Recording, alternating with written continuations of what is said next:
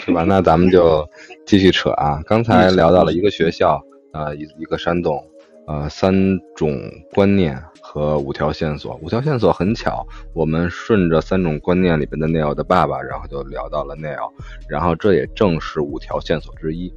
因为这部片子的剧情其实很简单，就是在学校和山洞之间的这一个对比，然后一个班级的一个变化。很简单，剧情只有这样。但是呢，为什么它好看？为什么这部片子带给大家那么强的戏剧张力和那种爆发的情绪呢？因为它的线索很充沛，并行的线索，然后五条线索夹杂其中，既有平行的关系，又有交叉的关系，又有对立的关系。我们刚才捋了一个线索，就是那样的线索。另外四个线索是什么呢？我总结是，就是分别是一个。一个基础线索就是基丁老师的到来，另外的四条线索就是分别被他影响的比较有代表性的四位学生。我们刚才聊到了一个最有张力的一个 Neil 的故事，那么接下来我们再可以聊聊其他的三条线索，三个学生受到的基丁老师的影响，一个比较浪漫，包括一个有好的结局的故事吧，就是诺克斯的这个支线。嗯，基丁老师来了之后，他的智慧的启迪不再是传统的那些四大的学校的支柱，而同学们更多信仰的变成了四个支柱，变成了诗歌，变成了美丽，变成了浪漫，变成了爱情。起码在诺克斯的脑子里，他当时完完全全就是一个恋爱脑了。诗中自有颜如玉啊，这个确实不得不承认啊。诗中自有呃美式足球队的。呃，非常强壮的队长身边的啦啦队里边的对啊，会的皇后的 Chris 是吧？把把把把什么四分卫啦啦队的女朋友给撬了，这个很牛逼的，这还是有有现实意义的。而且是已经成为别人女朋友的漂亮姑娘。对对对，而而而深受影响的诺克斯的追逐的方式就很简单，以诗的名义。来表达对他的爱恋，其实特别有意思的啊！不说电影里面提到的这些，闯到他的班级里去读诗，然后带着 Chris 去看《仲夏夜之梦》这么浪漫的戏剧桥段。我我们听听叶儿老师吧，叶儿老师，你吃不吃这一套？是不是还是给你下个猛药啊？这个这个还是说一下。呃，我我是吃这一套的，就是是因为有有有一个点，就是因为在美式的那个橄榄球里面，这个 football 里面，这个四分卫的这个校园地位，真的就是等于校草级别的，就是大家就是四肢发达，头脑简单。不，四分卫它代表着最强的得分能力啊，最最多的关注和掌声。阿尔法没有。这种，对，但我们这他不会读，没有就看不清。对，但不会读诗嘛？对，然后只会打拳，还要骑在身下打。不同于之前的创造班地里读诗，不同于之前的带着他去看戏剧，在原著不能说是原著吧，在在世界流传当时非常广的这个剧本里，对吧？虽然有最后的魔改，很让人遗憾。但实际上，它很多的，嗯，很多的线索，很多的画面给大家的展示呢，还是很 HBO 的。怎么说呢？怎么说的？怎么说呢？比如说，其实，在基丁老师给大家讲课，大家都知道很经典的，对吧？带大家撕书，然后去看照片，带大家走走路，然后去探讨个人和集体的力量究竟哪个。更给人的力量是最根本的，等等啊，等等这些很经典的这些春风化雨的环节。嗯，但实际上他也给大家讲过美学，给大家讲过，呃，很多的一些经典，在小说里，在剧本里是都有的。但是他展现的美就是很，很赤裸，很真实的中世纪的艺术，那些雕塑，那些绘画。当然了，对于这些在这个校园里的的孩子，看起来他们绝对是热血。喷张的，同时另外一个里面的一个细节啊，可能实在不好意思，我关注到了这些。电影里面描述他诺克斯被邀请到这个舞会，当然不是一对一的来邀请他，而只是作为一个 party 的一个邀请，一个礼貌性的邀请。来到之后呢，四分卫睡着了，对吧？是喝酒和在和朋友之间一个一个一个醉了的状态。他呢在沙发上和他的女神 Chris 了有一段亲密的接触。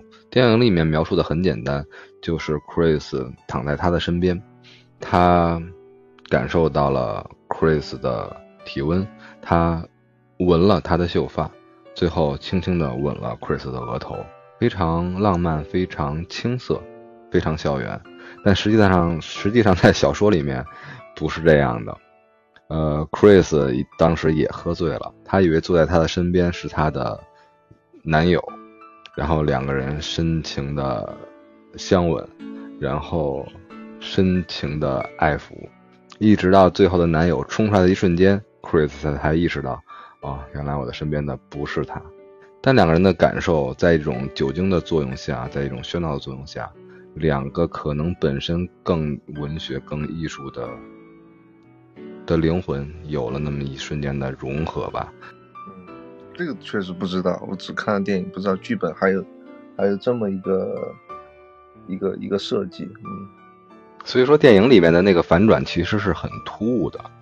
最开始的时候，一直 Chris 都在拒绝，但自从那次跑到他的校园里念诗之后呢，就变成了来到咱们的这所男校，然后接受了这次戏剧的邀请和成为男友的这个机会的这个挑战。其实反转很生硬。但是在剧本来看的话，有加上这些片片段在之中的话，可能就有一些铺垫吧。但是这个这一段线索呢，还真的是很跳脱，太跳脱了，可能是更给人一种美好的幻想，对将来的一些向往。其他的线索，但往往都是更多的淡淡的哀伤。那么下一段线索，咱们聊一聊。聊一聊咱们的发展的最好的是吧？伊桑霍克饰演的 Todd Todd Anderson，他其实这个呢，又是让人联想到我们之前的节目，联想到了《伴我同行》。Todd Anderson 也同样是活在一个哥哥背景阴影下的一个弟弟，他的哥哥不像之前的咱们提到的《伴我同行》里面，又是一个美式。美式足球，对吧？又是一个啊，还是美式棒球？对，又是一个这个的角色。然后他的哥哥在这里面同样很优秀，这也是一个对比。两个人的感觉，Todd 的给我感觉是《伴我同行》里面的那个哥弟给我的感觉完全特别相像。虽然两部的作品，他们的时间背景啊，呃，不说拍摄背景，单说他们描绘的这个影片的背景，这个。沃尔特中学这帮孩子们，其实大概的时间年代是一九五几年，而《伴我同行》里面的那个盐城的时代背景也是一九五九年。其实这就是一个同时期的一个一个客体的一个电影作品，但是不同于，首先年龄段不同，对吧？这是一个不同，是一个成长之后的一个样子。虽然 Gertie 和 Todd 是那么的相像，但另外更多的不同是在同样的一个。一个年代背景下是两个层级的不同，那个盐城什么样子，这个学校什么样子，对吧？更多像是美国那种东西部啊，或者是不同城市、不同阶层的一个故事，其实可以对比的联想很多。但是如果聊相同的话，那还是这种弟弟的这种压抑，这种性格上对自信的缺乏和生活上的古板，特别是在那个扔。每年都收到同样一个文具套装的那个桥段，让人非常的感受到了他造成这种压抑个性的一些原因。其实我觉得这个其实就是一个本来很肉麻的一个事情，但是，呃，让我觉得我能够很舒服的接受。比如就是文文具这个桥段哈，就是他他其实怎么说我我觉得虽然。解释清楚就有点有有点没意思了，但是我还是想解释一下，就是你在这个校园里面能够收收到的最珍贵的礼物是什么？肯定不是这个文具嘛，就是嗯同学之间的这个友情，还有老师，还有这种嗯终身难忘的这种经历。但是他他就通过一个就是 Neil 跟他的这个这个友情其实是很真挚很很深的。他通过这个文具的这种一个方式，就是让让让观众也让就 Todd 让让他知道，其实不用在意一些什么东西，而你真正需要在意的是什么东西。他在难过自己好像爸爸妈妈一直不重视他，然后没有收到什么珍最珍贵的礼物，但其实你身边已经有你你这辈子不会再有的一最最最珍贵的东西，已经你已经获得了。嗯，咱们提到了这个任这个文具接到这个礼物的片段，当时。启迪他，然后以一个非常玩笑的方式来启迪他，把玩具扔下这个廊桥的那位同学，大家还记得是谁吗？就 Neil 吧，应该是。对，对，就是 Neil。对，嗯，没想到 Neil 当时这么着去启迪他的好同学 Todd，可是自己却有那种选择。我觉得还是这种对比还是挺让人遗憾的。嗯，是。嗯，好的，好在说，其实春风化雨的，嗯，改变了 Todd 的这个内心，改变了他的自信，改变了他的未来的一个人，不仅仅是基丁老师，其实在对，比如说 Novanda，他的室友，对吧？比如说像 Neil，其实都对他加以了影响，而他其实是。改变或者说人物弧光绘画的最丰满的一个，也正是他，在基丁老师的启迪下，然后吟诵出了非常原始但是非常优美的诗句，看到了一个牙齿流汗的疯子，感受到了真理像一个毯子笼罩在他的头上，压抑的喘不过气。包括到最后勇敢的第一个的带领几乎全班同学踏上课课桌的人，喊出那句。哦，Captain, my Captain 的人也是他。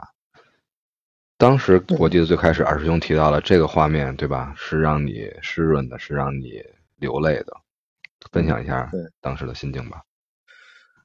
嗯，这个 我说起来，我我我说个题外话，我在那个油管上就就我看这段，基本上每次看都必必湿润吧，就就必必湿。嗯，我就我就在油管上，我我有个恶趣味，我就看其他那些主播也看这一段，然后他们在那哭的稀里哗啦，然后我一下子看他哭哭的稀里哗啦，我就哈哈大笑，然后可以综合一下自己的自己的难堪，就觉得勇敢嘛，一开始一开始最最原始的一个一个一个就是这种少年的这种勇敢，然后不计代价的一个。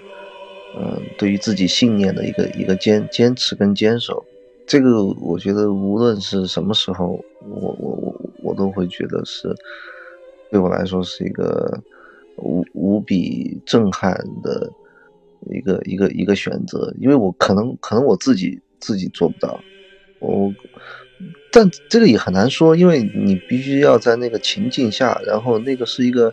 零点一或者是零点零一秒的一个选择，你很难很难真正自己都不会自知道自己会做出什么样的选择。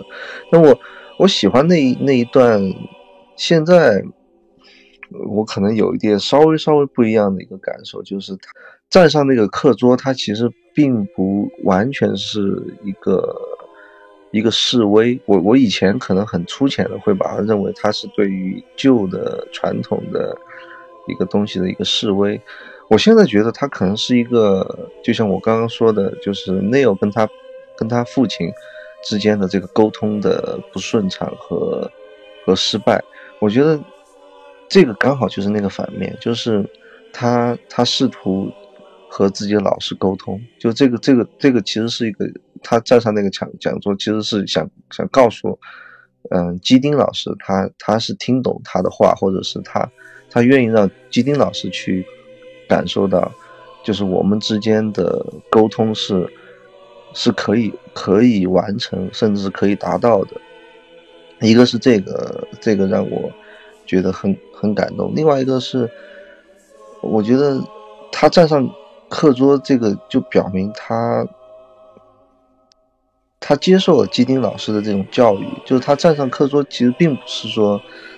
他比别人高一阶，而是站站上课桌一开始是基丁老师教教教他们吧，就是说你要换一个角度去看待世界，你不一定要站在自己的这个位置上，你可能要去站到其他的位置上，或者是换一换一副眼光去看待世界，这其实是很重要的一个一个教育的理念，就是基丁老师通过他自己的一些特立独行，甚至是一些不被理解的或者是一些激进的手段，让打开打开这些少年的眼界，然后这些少年眼界一被打开，你就很难 很难回去了。就是就是这一系列，就从一开始我很肤浅的把它理解成一种勇敢，到后来我觉得它其实是一种。试图沟通的一个尝试，以及他他相信了，就是你需要去换换到另一个视角去去理解这个世界，这一系列丰富的感受，反正最后，然后那个音乐嘛，也是怪音乐噻，那音乐一响起以后，你你基本上大脑那个那个泪腺一下子就一一下子就松了，我觉得这这这一系列综合的。一些一些原因，就就让我看到这一幕，我始终会觉得很感动。但另外，我我其实还想说一点，就是刚刚红珠说，就是他带领全体学生站上课桌，但最后他没他没有成功，他不是所有的，他只有就是死亡诗社这些成员吧。我我我我的理解是站上了课桌，还是有同学没有站上课桌。我我其实特别喜欢这种，就是可能。他不肉麻也就在这种地方，可能我们我我我很小人之心的去去揣度哈，比如说我们拍一个这种电视剧，可能就所有人都站上课桌了，这这这个就就反而就把那点意思搞得不好意思了。我我挺喜欢，就是最后一个画面，就就可能也就是七八个同学，甚至更少的同学站上课桌，其他同学就默默默的坐在那儿。呃，就这个这个这个场景的含义也也很丰富，也很有意思，我也觉得很很自然，很正常。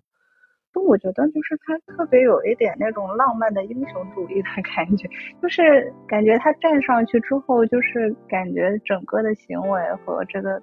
这个给我的感受就是他像一个英雄一样的就站出来了。虽然是刚刚二师兄讲到他跟对基丁老师的一种沟沟通也好，然后这个之前理解的勇敢也好，但是那一刻就是我看到的时候，我我倒没有说飙泪啊什么，但是我就是感觉他身上是发光的，就是他是有一种像英雄一样站出来，然后把自己的一些想要传达的东西很好的去传递出去。对，就是给我整个感觉是大概是这样。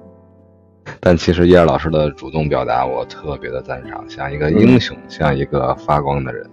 嗯，关于刚才这个片段呢，我的感觉是，嗯，虽然你提到了音乐的烘托，让你每次的时候都情雨于中，是吧？唢呐一响，黄金万两，然后 风笛一响，油腻清爽，是吧？然后呢，更多的感觉还是真的要聊，真的要聊，永远就像我们一开头会。提到 Camino Wanda，会提到 My Captain，会提到卡皮迪。关于这个经典的这一幕画面，甚至是代表着全篇力量的喷发的一瞬间，嗯，我们是必须要聊到的，就是登上课桌的这一瞬间。我们不得不在这个时候要再多聊一点。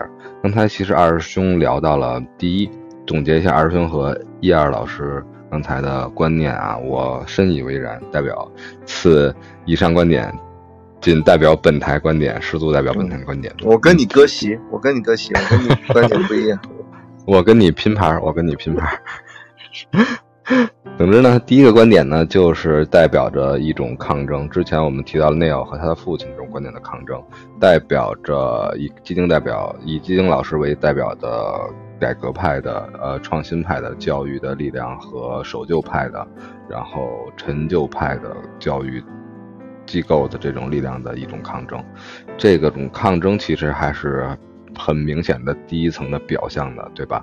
一种示威，一种抗争，一种声音，一种变化，要让你们意识到我的声音、我的力量、我的出现、我的存在。如果你们看不到我，如果你们忽视我，那么我就要站在课桌上，让你们看到，让校长看到，让我的家长看到，让整个社会看到。这是第一层意思，是刚才师兄表达过的。第二层意思就是，嗯，就是对自己老师的认可，自己老师的尊重。更重要的是，告诉老师，你的薪火相传。我们接受的不是那个隆重的形式，从校长传下来的蜡烛，而是那句 “Oh Captain, my Captain”，是你春风化雨带给我们内心的感受，带给我们的变化。就像我开始提到过的《放牛班的春天》那一帮四五六七八岁的小孩子从洞一样的窗口飞下去的纸飞机一样，这次站上课桌也是代表着我对你怎么说呢？很多年后我就成了你，是吧？是有这么一层薪火相传，真正的 get 到了这个意思。而第三层意思呢，也是我要迎合叶老师的观点。是我我也比较认可的第三层的意思，就是这部片子引申出的，它会引申出阶层，会引申出势力，会引申出固化的观念，会引申出教育的革新。但其实我觉得它真正能带给人最大的感受、最大的共鸣和最大的意义的角度来说，还是引申出人性，引申出。何以为人？引申出自由意志。这部片子无论是金钉子老师的哪一种教育形式，无论是哪一种同学们之间的互相影响，其实都是生而为人的认识到自己生而为人的一个过程。而代表他的一个具体的一个画面，就是走上了课桌。二生也聊到，这是以一个新的视角来审视，是一个什么视角呢？是以一个人的视角，而不是一个听课的孩子的视学生的视角，也不再是一个家庭的孩子的视角。同时呢，刚才叶叶老师也表述到了，这是一个英雄的一个创举。他第二个走上，他第三个走上，他最后一个走上，都不是英雄，只有第一个走上的人才是英雄。英雄只能有一个，而作为第一个，那他足以为称之为英雄。而在我看来，如果刚才我要表达的话来说，我就觉得他是一个男子汉，是一个人了。他不再是刚才提到那些怯懦、那些胆怯、那些不自信、那些受到了家里的影响、受到了家里的漠视、受到了同学的影响，又受到了金晶老师的影响。其实，金晶老师无非也只是一种影响而已。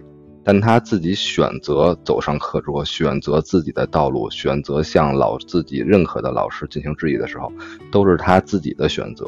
当你迈出自己的选择的时候，做出了一个有很大的，谈不上是犯罪成本，只能说是抗争成本的这一个创举的时候，你有了独立思考的能力，你已经开始有独立之精神，你有，你已经开始有自由之信仰了。我觉得这就是他成为人的一个时刻。我觉得金星老师，因为他第一课就是把所有学生从从教室里面给给赶出去嘛，赶到走廊上，然后让他们看那些老照片吧，对吧？其实他他第一课就开始去改变他们的视角，就其实就是引入他们对于死亡去感受。其实其实人在这个世界上不会待那么那么长的时间，而且。嗯，当你消失以后，可能你的你在这个世界上存在的，可能也就是照片，然后一些很模糊的影像。而这这些懵懵懂懂的这些少年，就隔着这个这个这个橱窗看到这些跟自己其实当时也差不多大的小孩的时候，肯定是内心是有一些说不清楚的一些神游，或者是发呆，或者是怎么样，但是肯定是已经。就就另外一个镜头转，然后就觉得这个这个老师奇奇怪怪的，有点有点搞不懂，但是肯定已经说的肉麻一点，在在内心里面种下种子了嘛，对吧？我我觉得我觉得就就是就就是像这种，就是当当你真真的去把死亡这个参数引引入到你对很多事情的看法和思考以后。很很多答案是完完全全不一样的，对吧？真比如说我们，我们说你你去做一个律师或者医生，或者做做一个科学家，或者做一个银行家，你的前途无量，嗯，你的前途光明。你去做一个演员，你去做一个 comedian，做一个那就是开吃开口饭的，前途暗暗淡，那个就是基本上是一将功成万骨枯，你不可能出头，你可能就就染上毒瘾或者染上酗酒，或者是，嗯，很早的很早的时候就就已经挥霍掉自己的人生。但你，就是，当你把死亡这个参数引进的时候，都是精都是精彩人生。你你过这个你就过不了那个，这个这个这个只是你自己的一个选择而已，对吧？喜欢读诗的人。嗯，其实都会读到《飞鸟集》，读到《新叶集》，因为这些诗集单从名字上就会感给人感受到爱，感受到新生。而刚才二师兄提到的死亡，我觉得更能给人带来对文学、艺术、诗歌的思考。很多人都说，呃，《死亡诗社》是一部被名字耽误的电影。我不这样认为，我当时恰恰是因为看到这部电影的名字，看到死亡和诗这两部字眼的结合，才让我坚定的去以一部第一次的感受，以一部佳片的感受来去看，然后一直重看，几乎年年回看至今。刚才我们基本把我们三位的对于那一个麦上讲桌。去喊出 Captain my Captain 的这个壮举，嗯，聊出了我们的观感，聊出了我们的观点，然后回到咱们整个聊电影的这个主线上来，我们的五条线索已经聊了三条线索，分别是咱们的 Nail、呃 Knox 以及 Todd。其实还有一条线索，其实大家也可能啊，听友听到现在的时候一直在疑问，那么我们非常喜欢的 Novanda 去哪儿了？我们非常喜欢的查理去哪儿了？这个可可爱爱、帅帅气气的小男孩去哪儿了？之所以放在最后呢，也刚才恰恰二师兄在一个我们没事先碰过的一个情况下，他点出来了，就是我刚才提到那句，嗯，他 Todd 率先迈上讲桌，代表带领了几乎全班的孩子来迈上课桌，来去喊出我的船长。这个时候就会让大家看到耶稣的晚餐的那一幕，一个同样当时快乐的集体，同时感受到了季丁老师春风化雨的这些小草们、这些小树们，在这一刻出现了分崩离析的一个画面。嗯，典型的就是卡梅伦，一个红发小雀斑的一个男生，他左顾而右盼，然后猥琐而不前。我觉得他以后前途无量，他他是属于是以后可以就是走走走政治路线啊，或者是呃前途无量的一个小小男孩，我我是我是这么看的哈，嗯。嗯，充满着讽刺意味是吧？没有没有没有，嗯 嗯，那好，嗯，他的这种状态呢，左顾而右盼，对吧？别人都已经成为了男人，成为了人。而他还是一个学生，还是一个听话的学生。不光是有他和站在课桌上的这些同学的对比，更与之对比强烈的就是刚才我们提到的 Novanda，一个在宿舍的床位上已经没有了呃铺盖的，没有了自己的课桌学习用具的，已经被校方开除的 Novanda，也同样让我们感受到在对比之下。虽然他没有那些强烈的戏剧张力，没有那些对浪漫爱情的追求，没有那些死亡的结尾，但是在对比之下，他同样成为了一个足以成为四个线索、四个最有代表性的学生之一。对，对，硬骨头嘛，嗯，硬骨头，嗯，硬屁股。那么最后呢？最后说完了这个四条学生的线索，那么我们当然要。嗯，回到最初的这条河流，春风化雨，一切的感觉都是那么妙。就像刚才师兄提到看照片，让他们去考虑死亡。基丁老师一直是这种春风化雨的姿势，所以说我们一直提到春风化雨，对吧？看来这部片子的春风化雨这个译名真的其实很不错，带给人的感觉呢，一直是那种吹面不寒杨柳风，雨是春风化成的，而润物无声。基丁老师从来也没有授之以渔，但他一直都在授之以渔。他这种教育的方式，他这种潜移默化的影响，足以影响了之前的四维线索。那么，对于基丁老师，对于的他的教育方式，其实我们也都掺杂在了之前的叙述里。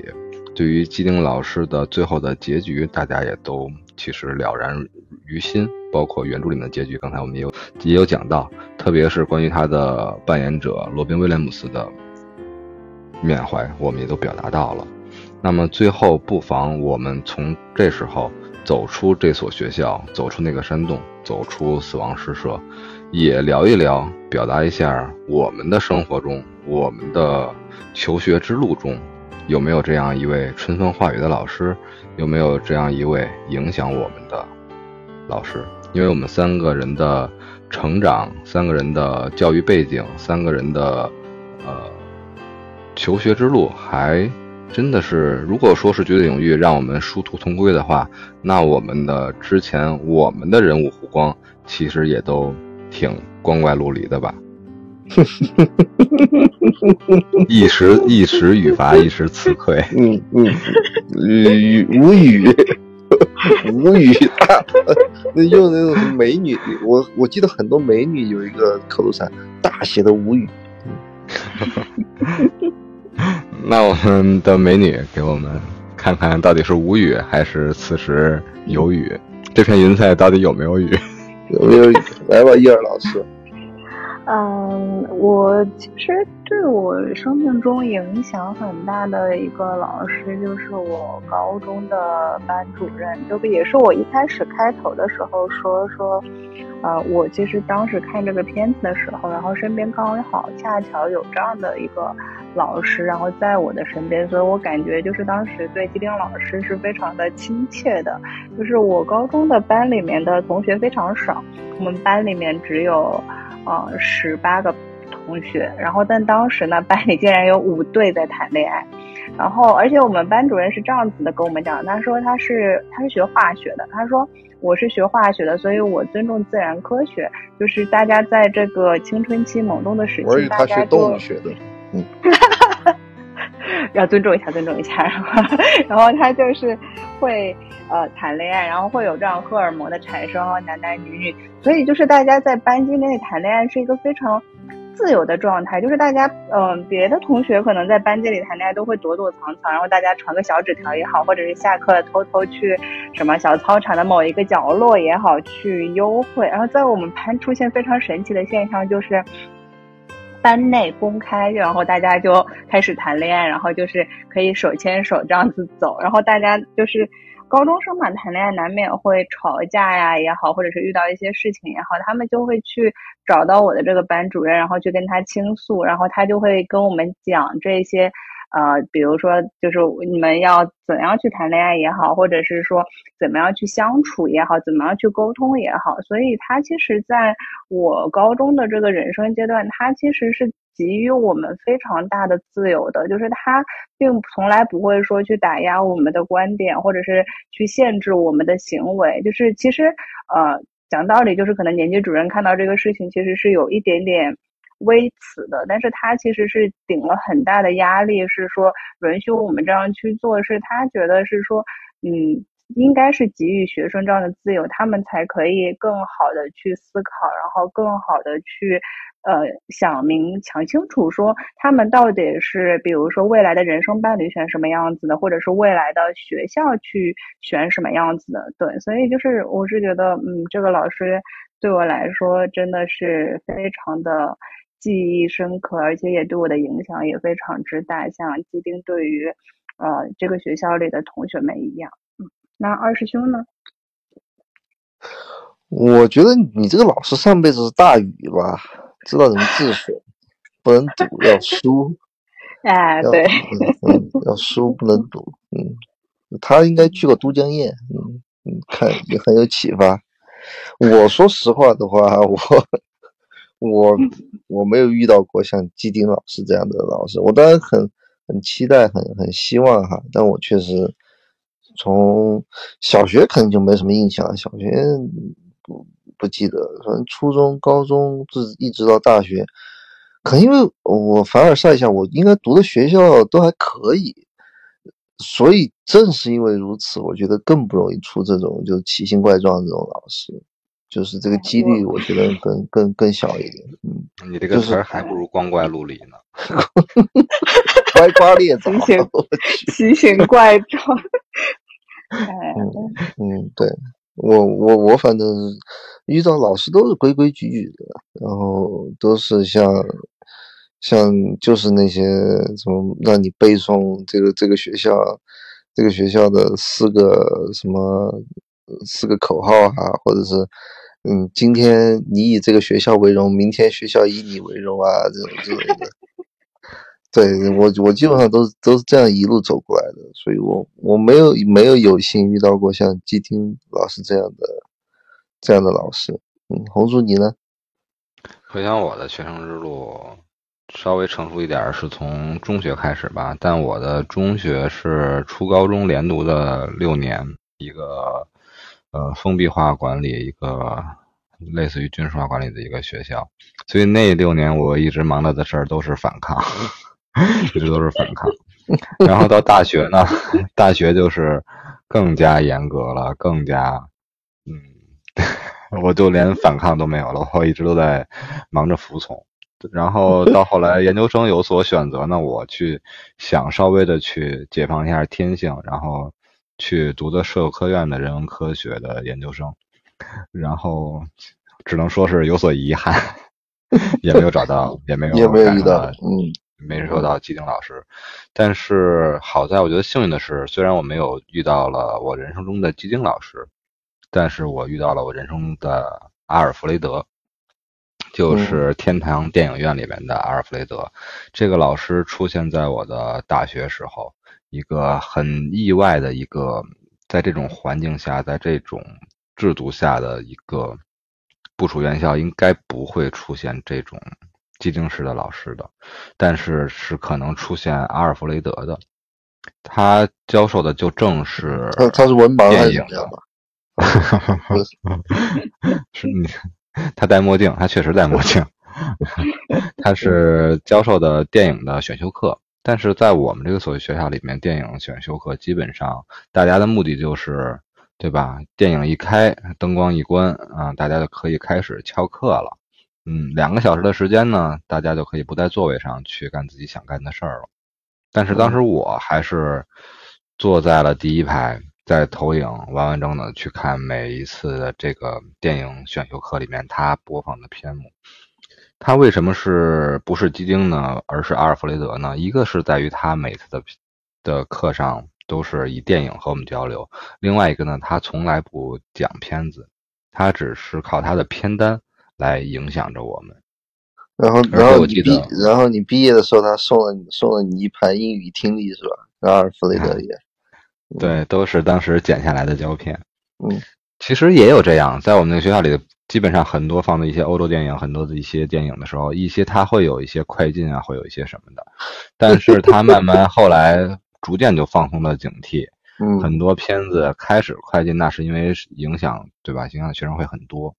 但每次他发现，在灯一开的时候，电影落幕，打开灯的时候，班里其实已经寥寥无几了，大家都从后门直接就溜了，所以就慢慢放松了警惕，警惕就没再有那些剪胶片的事儿了。我就也看到了类似于香水啊，类似于本能啊这些片子，当时的感受还是我这个够野的，我去，类似于本能，就是说表述一下的这个。浓度，而不是这部片子。香水确实放过，嗯，香水放到最后的时候，惊了个呆。灯光一看，只有灯光一亮，最后只有我和老师两个人面面相觑。他惊讶的是，学生们怎么都没了？我惊讶的是，这个片子太屌了。嗯，反正就是这种无声的交流吧，就是没有任何的课堂，从来也不讲电影史，也不讲电影语言。它就是一部一部电影陪伴了我大学四年，所以说我很幸运。虽然我没有遇到基丁老师，但是遇到了我的阿尔弗雷德。嗯，是，嗯，确实很听你这么一说，就是觉得很幸运。嗯嗯，选片都不错，有有点猛，有点猛。嗯。那么最后呢，我们今天要把什么结语奉献给今天的节目呢？我其实这个一开始我都没有想好。这部片子带过来的来说的是后劲儿太大了，我觉得任何的设计都不足以来来提前的设计都不足以表达对这个电影的尊敬。就是肉麻呗，你要读诗呗，你都再别康桥了，你你再你再来一首呗，他坐飞机之前的。泰戈尔的《飞鸟集》的第八十二首，就生如夏花之绚烂，死如秋叶之静美。嗯，就这一句。鼓掌，鼓掌，鼓掌，鼓掌，鼓掌。鼓掌，我我都要唱了，生如夏花了。嗯，二师兄来吧。嗯，来，我我来我来一首我自己很喜欢的一首诗哈。我这个这个诗人我也很喜欢，然后他这首诗我也特别喜欢。他很多首诗我都很喜欢，然后这这一首，我今天突然想起来读一读。嗯，诗的题目是《春天来了》。春天来了，石头更加沉重。春天来了，石头病得不轻。春天来了，两群稻草人夸耀着各自的活力。春天来了，两个废品收购站。忙于竞争生意。春天来了，两个废弃的码头仍然在出售船票。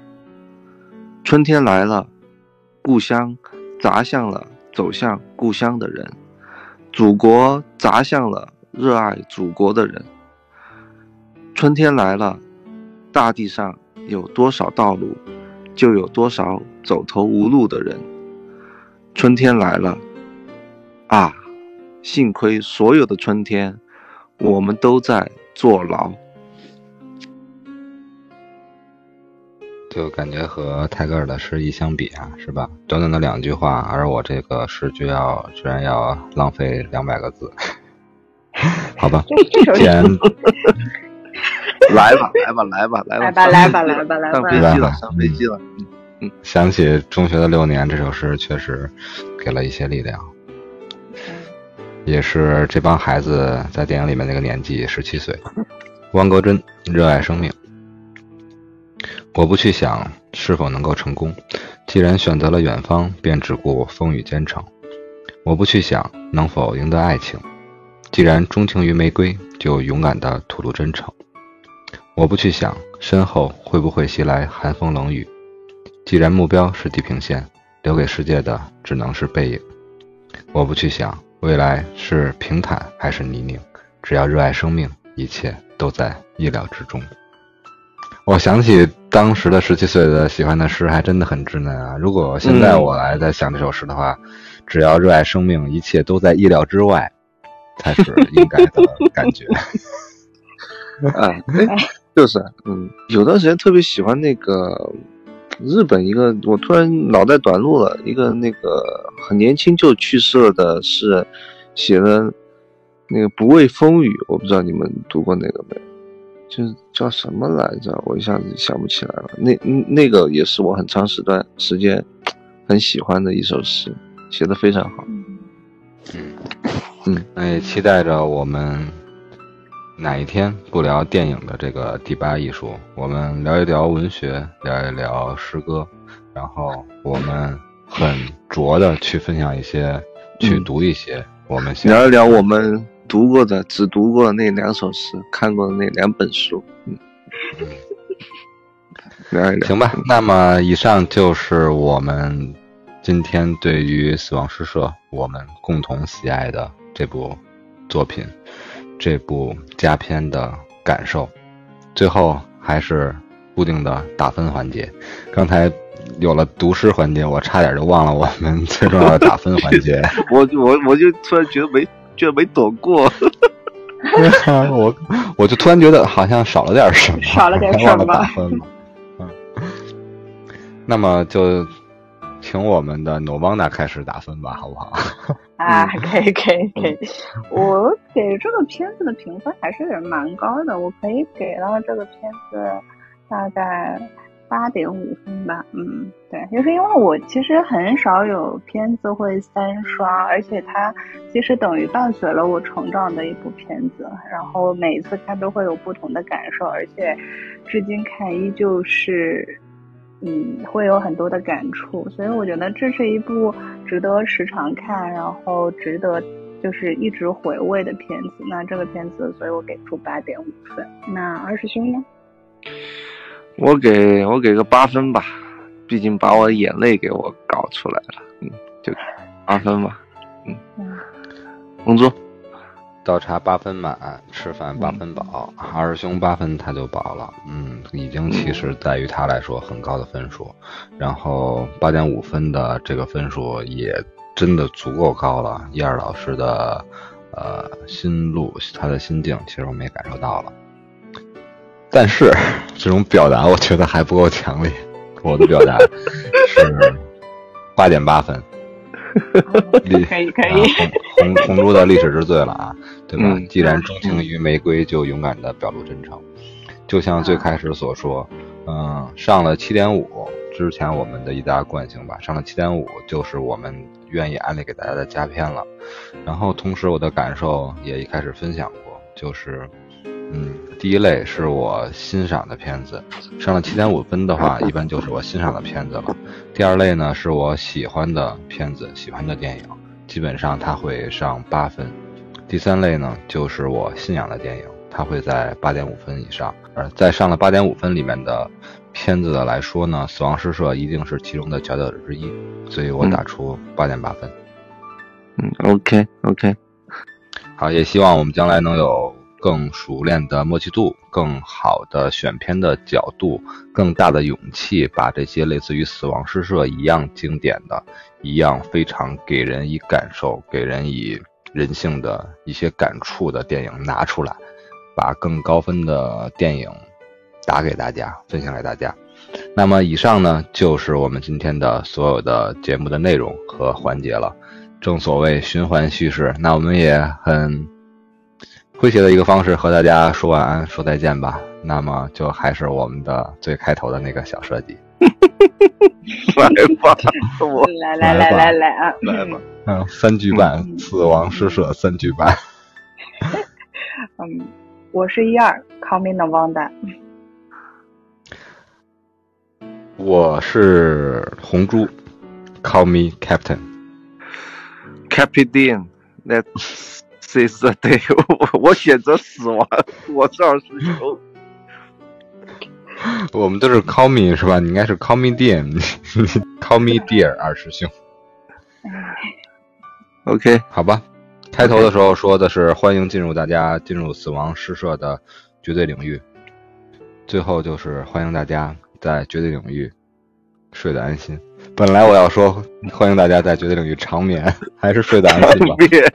我选择长眠了，长睡不起，长眠不行。大家晚安，晚安好吗？晚安，晚安，晚安，拜拜，拜拜，拜拜，拜拜。